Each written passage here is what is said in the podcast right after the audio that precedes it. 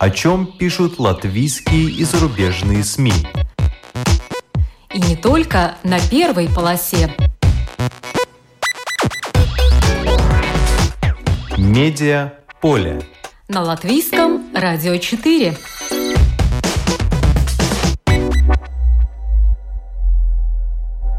Здравствуйте! Вас приветствует Марина Ковалева.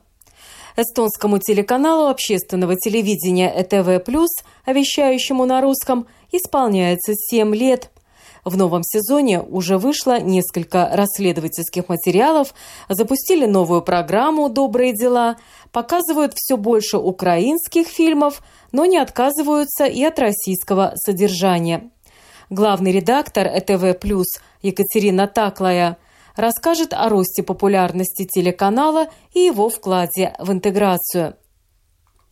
Насколько велика вероятность, что в Латвии новостное содержание общественных СМИ станет настолько единым, что его останется только переводить? Председатель СПЛП Национального совета по электронным общественным СМИ Янис Сикснес успокоит публику. Ни за что пацаны гибнут. Важные истории. Мобилизация – Бурятия. Груз-200.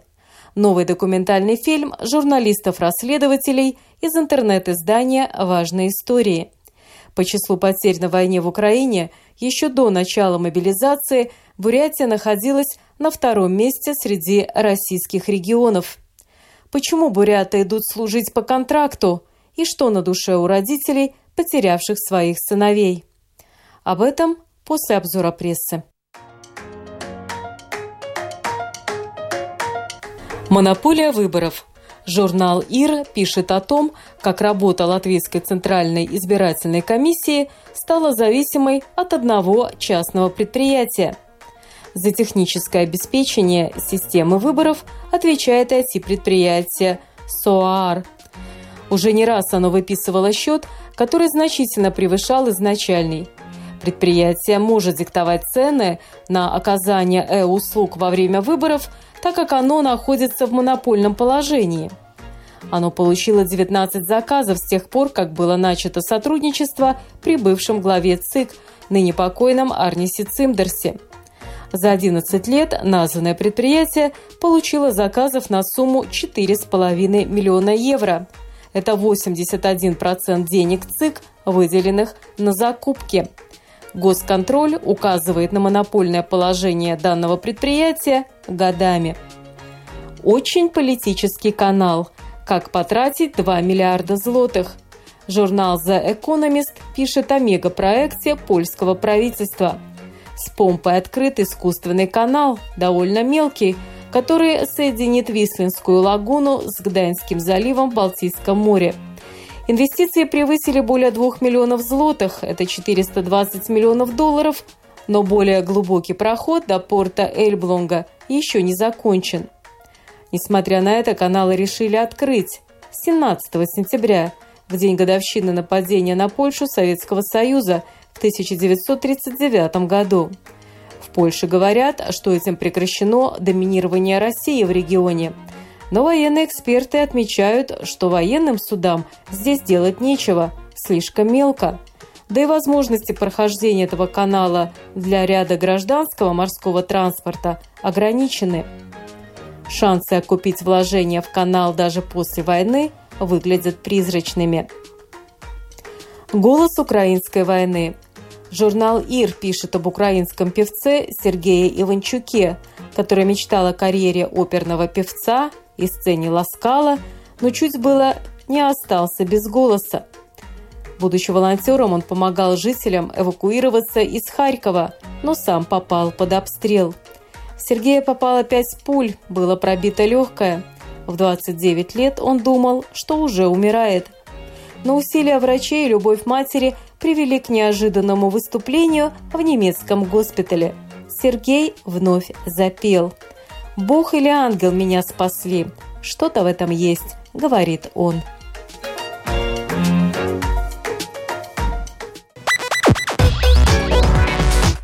Медиа поле. На латвийском радио 4.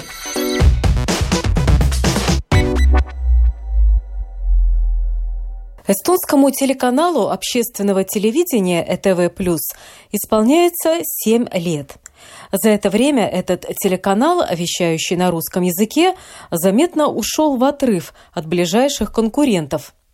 В новом сезоне уже вышло несколько расследовательских материалов в программе «Инсайд», запустили новую программу «Добрые дела», показывают все больше украинских фильмов, но не отказываются совсем и от российского содержания. Подготовили к эфиру продолжение документального проекта «Эстонский Петербург». Об этом мне рассказала главный редактор ЭТВ+, Екатерина Таклая, с которой я встретилась в Риге на конференции, посвященной работе независимых русскоязычных медиа в странах Балтии. В Латвии ЭТВ Плюс чаще хвалят, чем критикуют. Но есть и такие, которые не считают опыт этого эстонского общественного СМИ чем-то архиважным для интеграции жителей. Наш разговор с Екатериной я начала с рейтингов, которые наглядно отражают популярность этого телеканала у эстонцев. Рейтинги у нас действительно растут, особенно последние 2-3 года. Понятно, что когда канал запускается, 2-3 года ему нужно на раскрутку, на то, чтобы э, аудитория нашла этот канал, чтобы журналисты сработались и э, стали профессионалами действительно в своем деле. Этого плюс исполнится в конце сентября 7 лет. И последние 2-3 года эти рейтинги действительно растут очень заметно. А, особенно это стало видно во время пандемии коронавируса.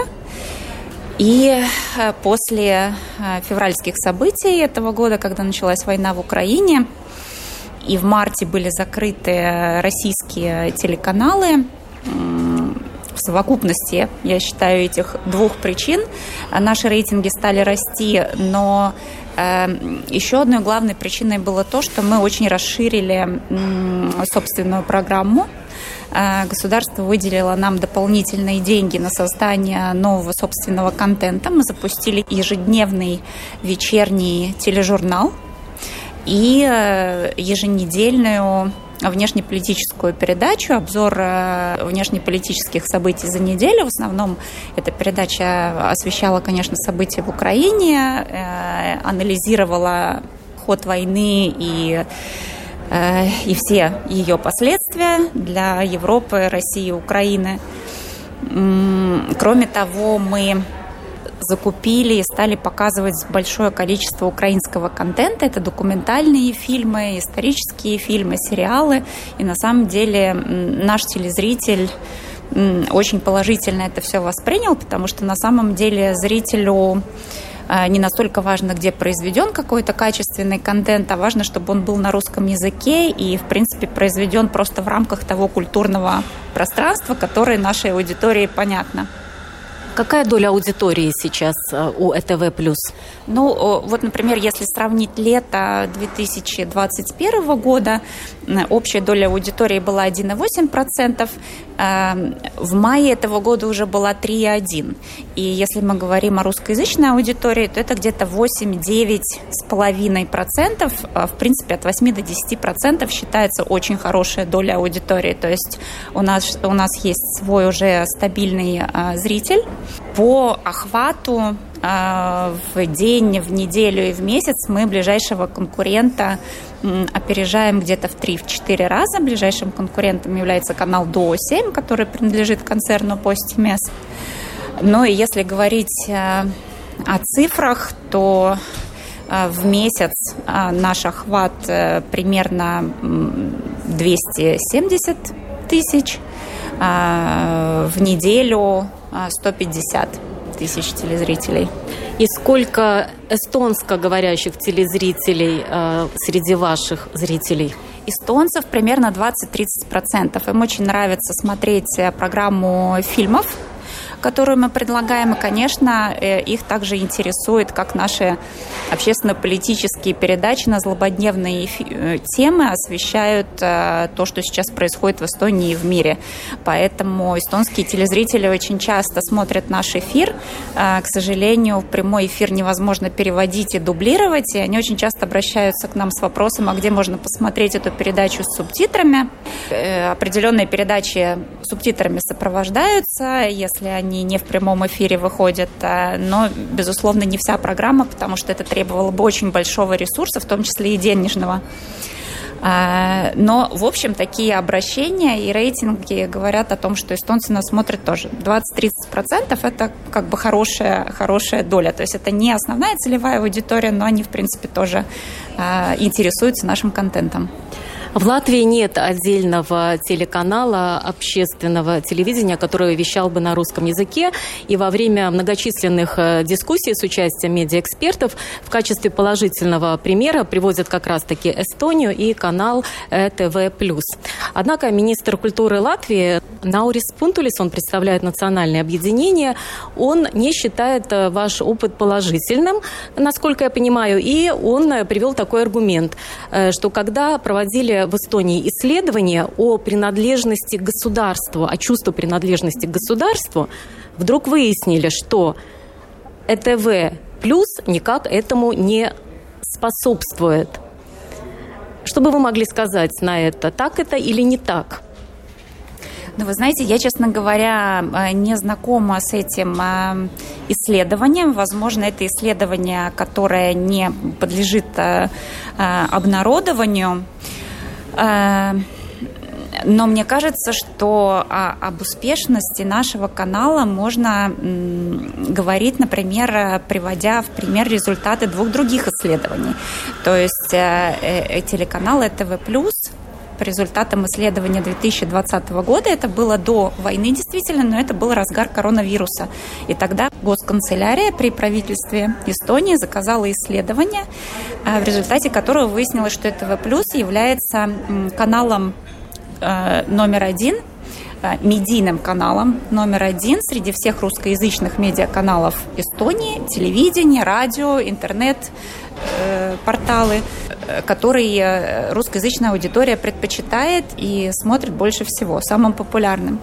И летом этого года, то есть это уже после начала войны, было проведено агентством Кантер Эмор исследование медийных брендов – где людям задавали два вопроса. Назовите самые известные медийные бренды и назовите свои самые любимые медийные бренды.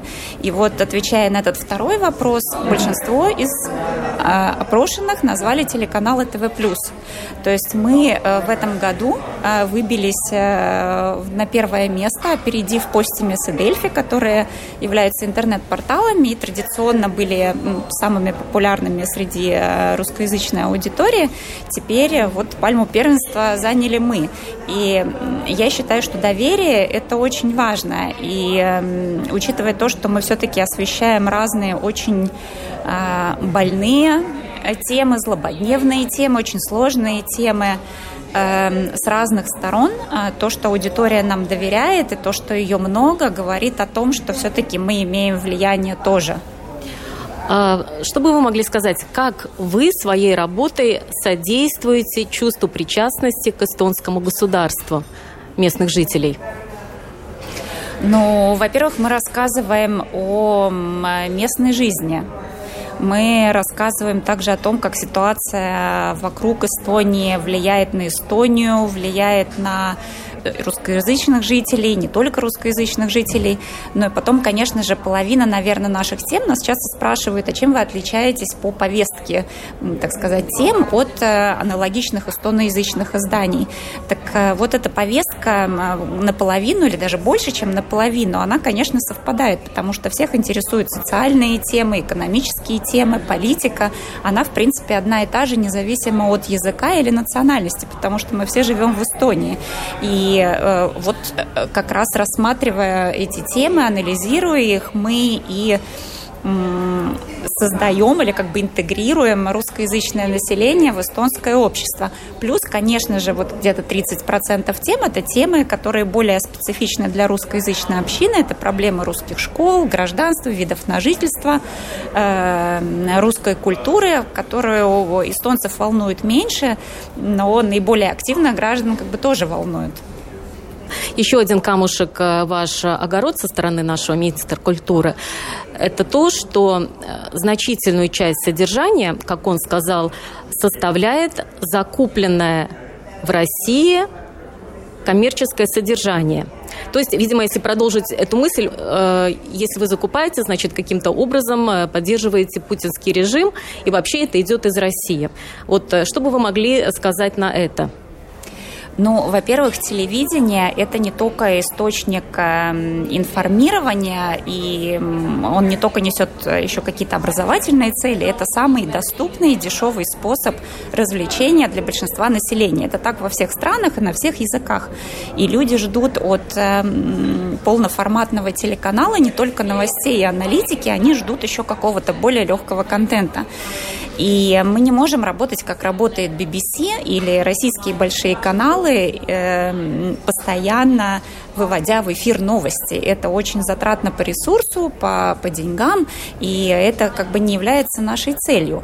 Э, из э, всего общего вещания наша собственная программа каждый день составляет примерно 3,5 часа. Остальное это действительно фильмы и сериалы, документальные фильмы, но среди них мы показываем и исторические проекты, проекты, которые рассматривают э, разные спорные исторические вопросы. Э, мы показываем много документальных фильмов, которые рассказывают о нынешней ситуации в Украине, которые говорят о войне. И э, поэтому я считаю, что нас в этом эм, как бы прикнуть нельзя. И кроме того, когда началась война, мы стали очень много покупать контента именно у украинских производителей потому что, во-первых, мы хотели поддержать коллег по цеху э, и сочли, что это было бы правильно.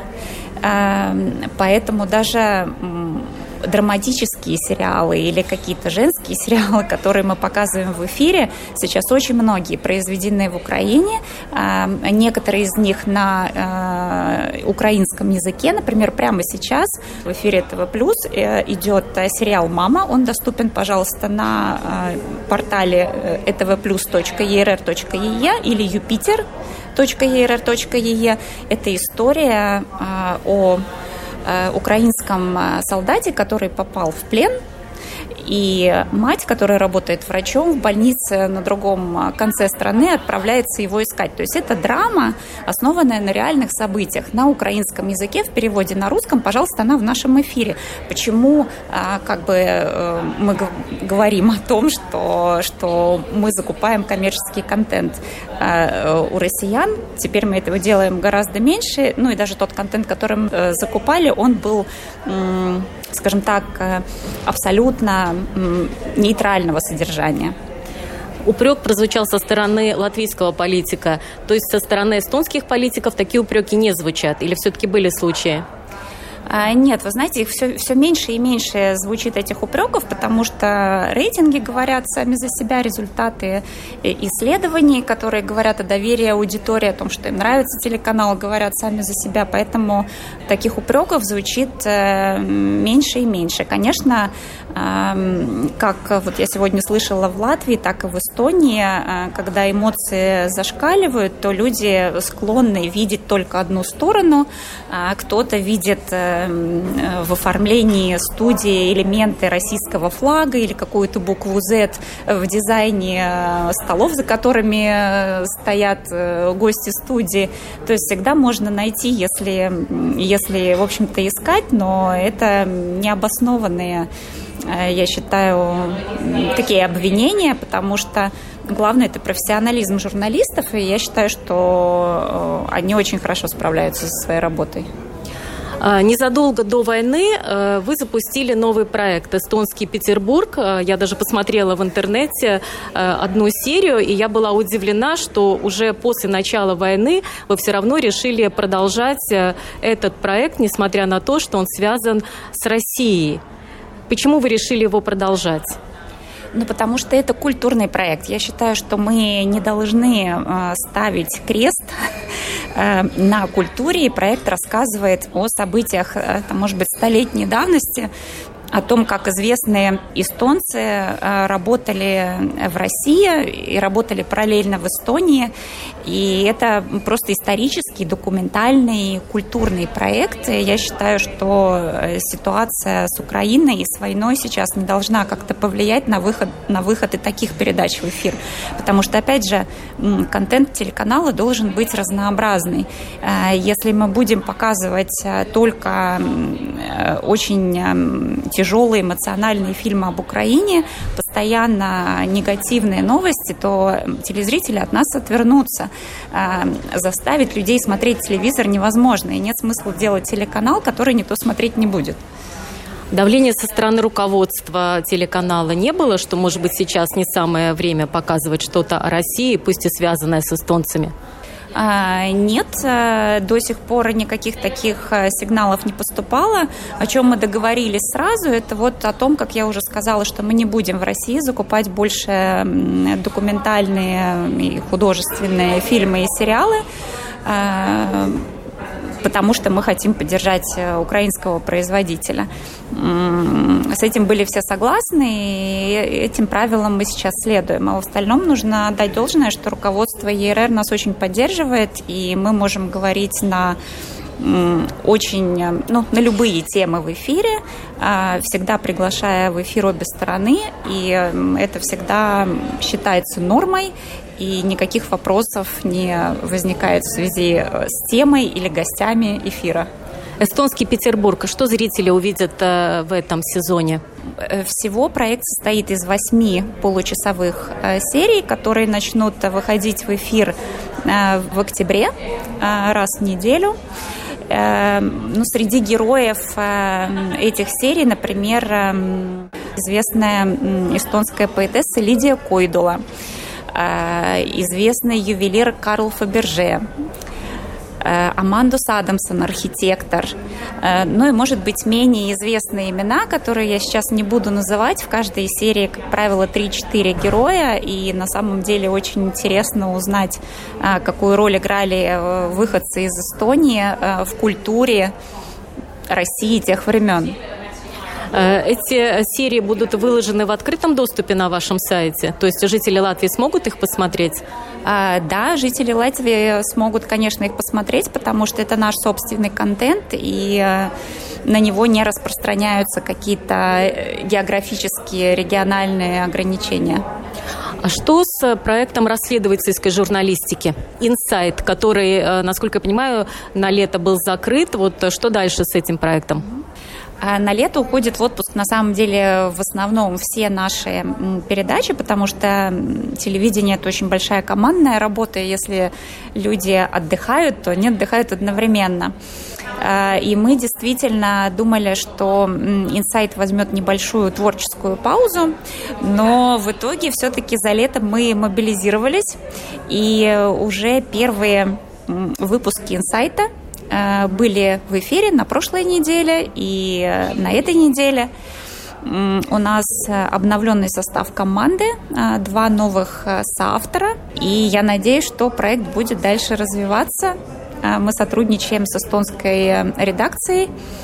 Программа эстонская называется в переводе «Очевидец», и эта передача является флагманом вообще передач по рейтингам в Эстонии это сотрудничество очень э, плодотворное, и наши журналисты в том числе тоже очень сильные, и мы обмениваемся темами, делаем какие-то сюжеты вместе, так что Инсайт сейчас продолжает работу.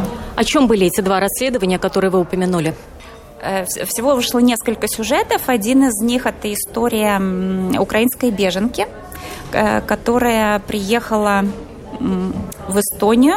А, она носитель ВИЧ – Э, и это история о страхах э, эстонских политиков, о том, что вместе с беженцами э, в Эстонии приходят и болезни. Особенно консервативные партии очень много об этом говорили в начале войны. И этой историей мы немножко опровергаем эти опасения основываясь на статистике и рассказывая в том числе о том, что эти люди на самом деле находят здесь помощь в Эстонии, поддержку, рожают здоровых детей и, в принципе, даже уже больше не стесняются своего вот диагноза, своего статуса. И еще одна история, которая вышла в эфир на прошлой неделе, э, была подготовлена совместно с эстонскими коллегами передача «Очевидец». Э, это рассказ о всемирной схеме мошенничества. Это телефонные мошенники, известные всем, которые работают на совершенно разных континентах. Нам удалось получить записи телефонных разговоров и документов, которые наши коллеги обработали, знакомились с огромным количеством данных.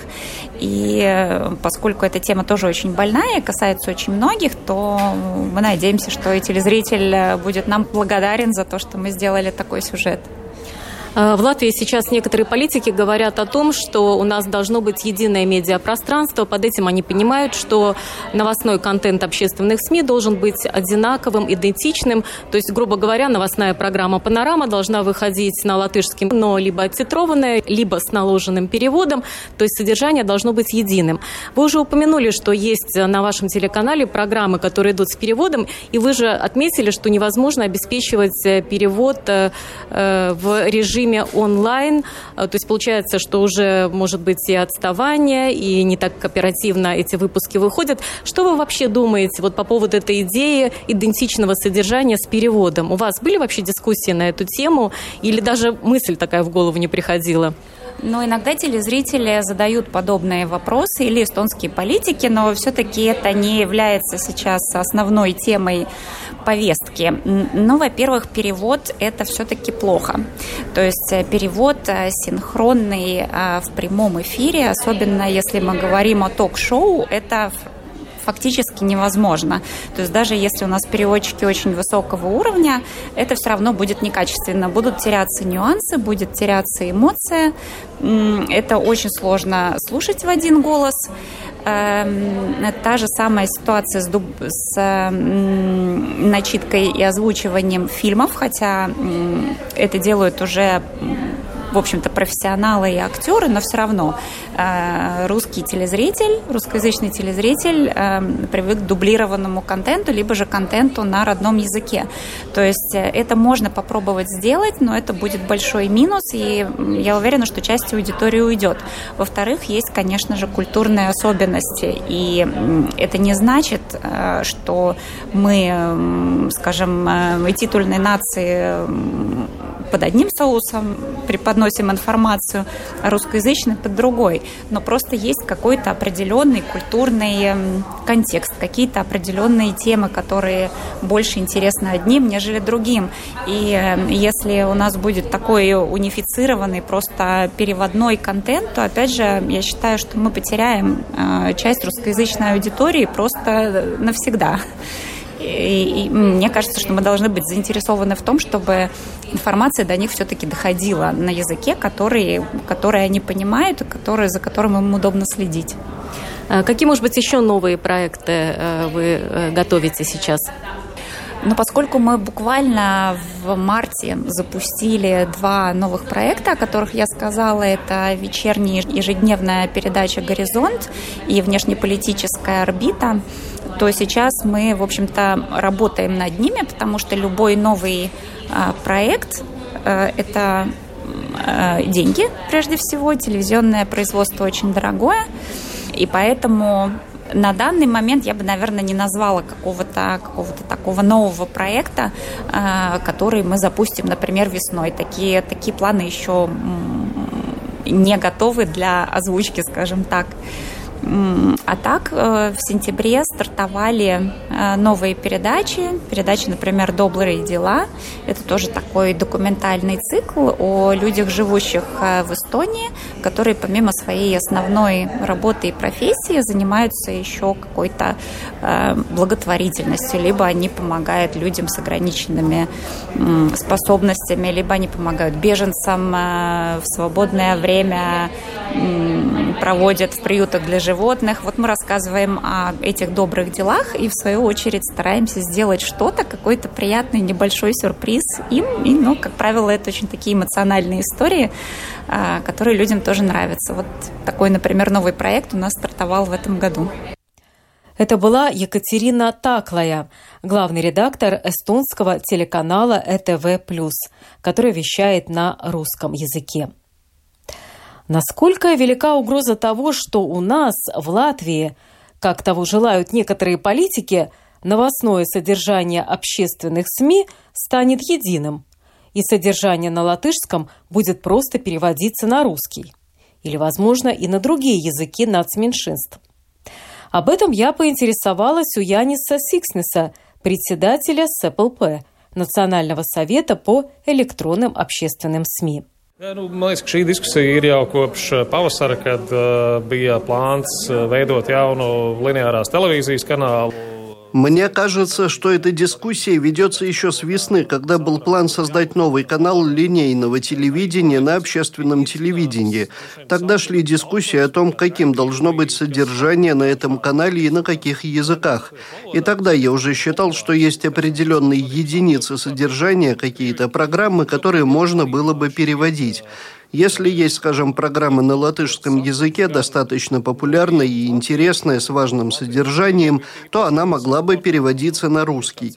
По-моему, уже сейчас переводят содержание как с русского на латышский, так и с латышского на русский, особенно на портале ЛСМ. Есть содержание, которое русская редакция в оригинале производит на русском, а потом оно переводится на латышский, и это достаточно интересно. И наоборот, есть латышское содержание, содержание, которое переводится на русский. И это хорошее, ценное и интересное содержание. Но в целом я считаю, что все-таки, чтобы целенаправленно и в долгосрочной перспективе коммуницировать с определенной целевой аудиторией, должен быть определенный редакционный подход.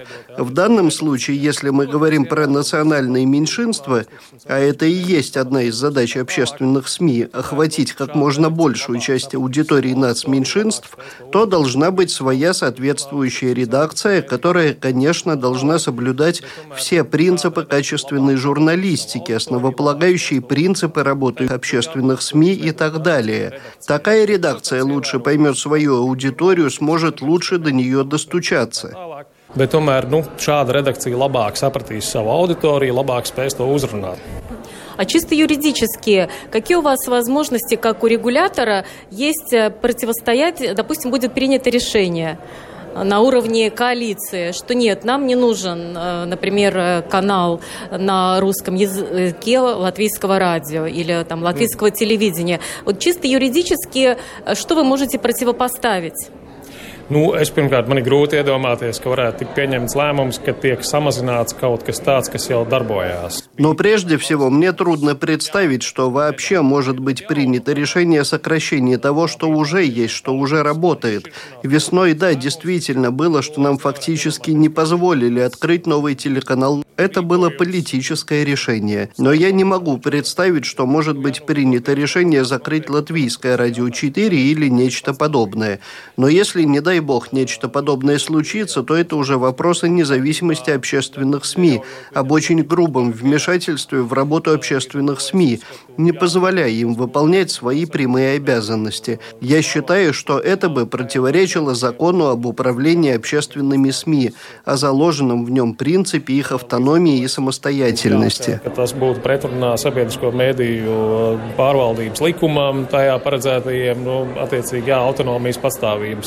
pamatprincipiem принципе. Но мы видим, как государство фактически вмешивается в дела церкви. Где гарантия, что не будет такого же вмешательства в дела медиа? Я не могу сравнивать эти вещи, так как я не так компетентен в упомянутом вопросе, как там все было. Я вообще не уверен, что это можно сравнивать. Это был Янис Сикснес, председатель Национального совета по общественным электронным СМИ. Медиа поле. На латвийском радио 4.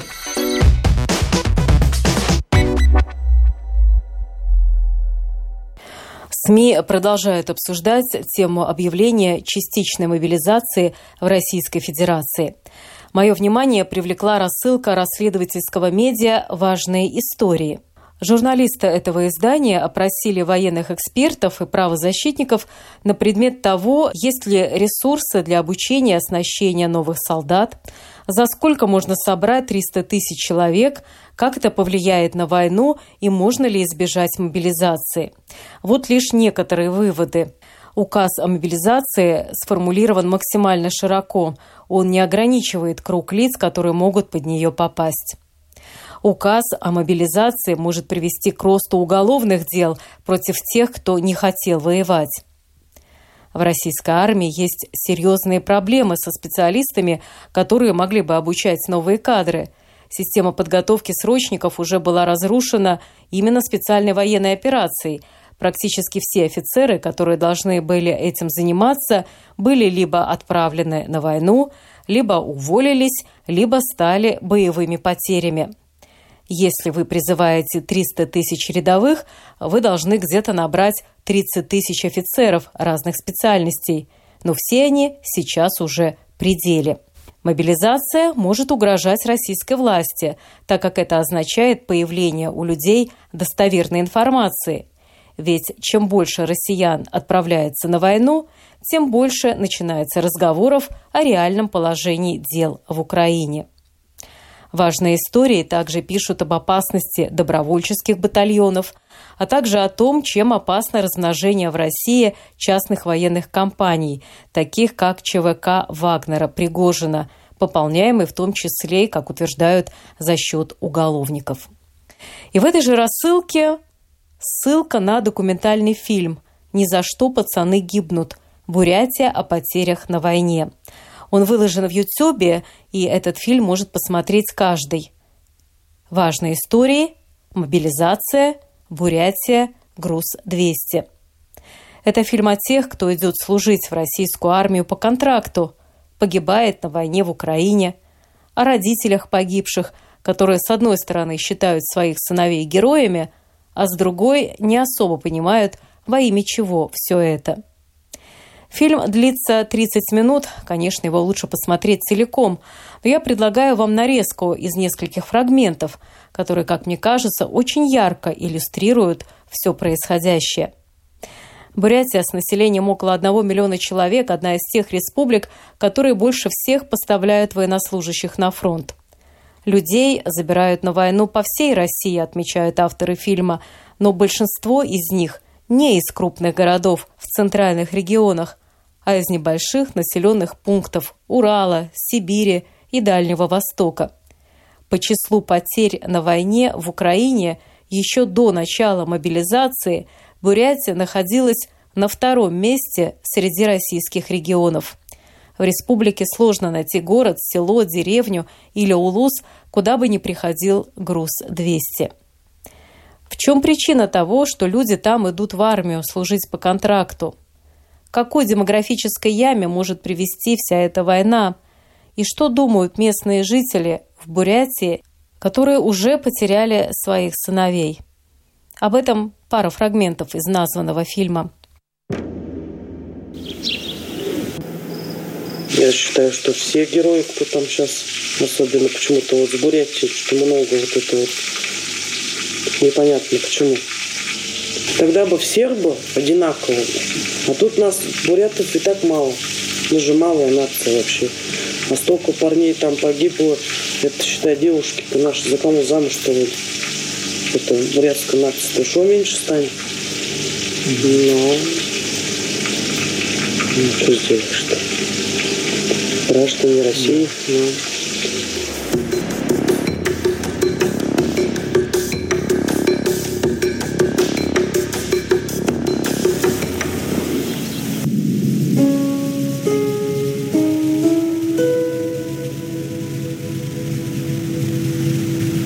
за что пацаны гибнут. А просто почему? Потому что в деревнях без работы пацаны что делают? Контракт пишут. Да. А вот контрактор все включил, а что там уже? Ты обязан ехать или стрелять, или еще что-нибудь. Вот и здесь оттуда все и получается.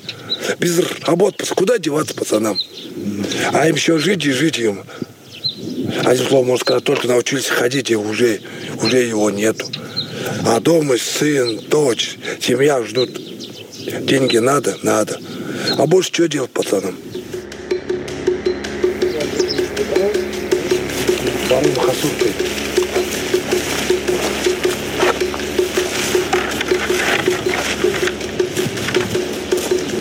И у нас даже с этой деревни есть э, родственники, живут на Украине.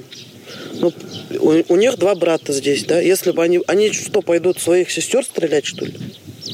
Война вообще непонятно. Это Ладно, там Великая Отечественная была, а сейчас... странно, можно что? сказать. Ну,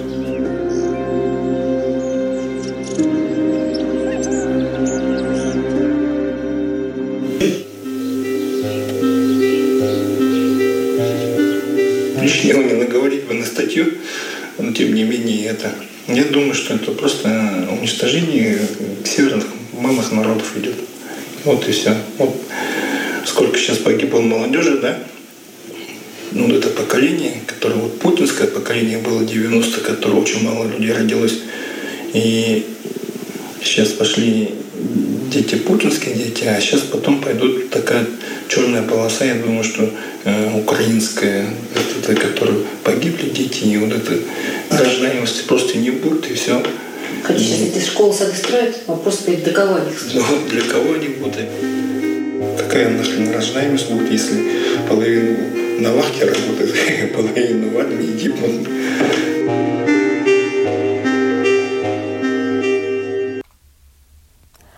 А в этих фрагментах уже о национализме и о ненависти, в том числе к беженцам и к перемещенным лицам. Вот такая вот война у нас, вернее, военная операция. Как будто у нас националистов нету, да? Вот заметьте. Вот на Западе националисты, скинхеды, что и... Даже в Иркутске есть скинхеды. Даже в Бурятии есть скинхеды. Почему у нас тогда нету денофиникации или как там и национали... как это называть, до сих пор вы говорить не могу эти слова. Где не такие слова взяли только. Тогда надо было сначала э, неонацистов у себя в России всех убрать, а потом куда-нибудь, да, вот ту сторону. И все, мы же тоже думали, что у нас дети на учение поехали, а так бы я здесь поезд остановили, забрали бы детей, бы нахрен эта война нужна была бы. Не знаю, смысл ли есть, нет. Ну, тогда бы сразу разбомбили, да и все, что с ними чикаться-то. Вот они сейчас мирных жителей берем, говорят, столько сюда отправили беженцев, да? Мне-то, честно сказать, вот мне на раз-два бы я глотки сейчас бы перерезал. Дети-то как разговаривают. Сейчас мой папа москалил перебьет, и мы домой вернемся. Прям так дети, говорят, пятилетние, четырехлетние дети, так говорят. Вот их отцы там погибнут, они кем вырастут? Они будут отсюда мстить, я считаю. У них уже это уже в крови все. Я, считаю, это вообще грубейшая ошибка, что они сюда всех расселяют, этих беженцев. Зря они так. Мы же сами хорошо все живем, что ли? У нас много тоже безработных, которые на работу найти не может. Жилья у людей нет. А им все на раз, два, пожалуйста. Все предоставлено. Такое ощущение, что уже пытаются нас, чтобы мы стали ненавидеть собственную страну.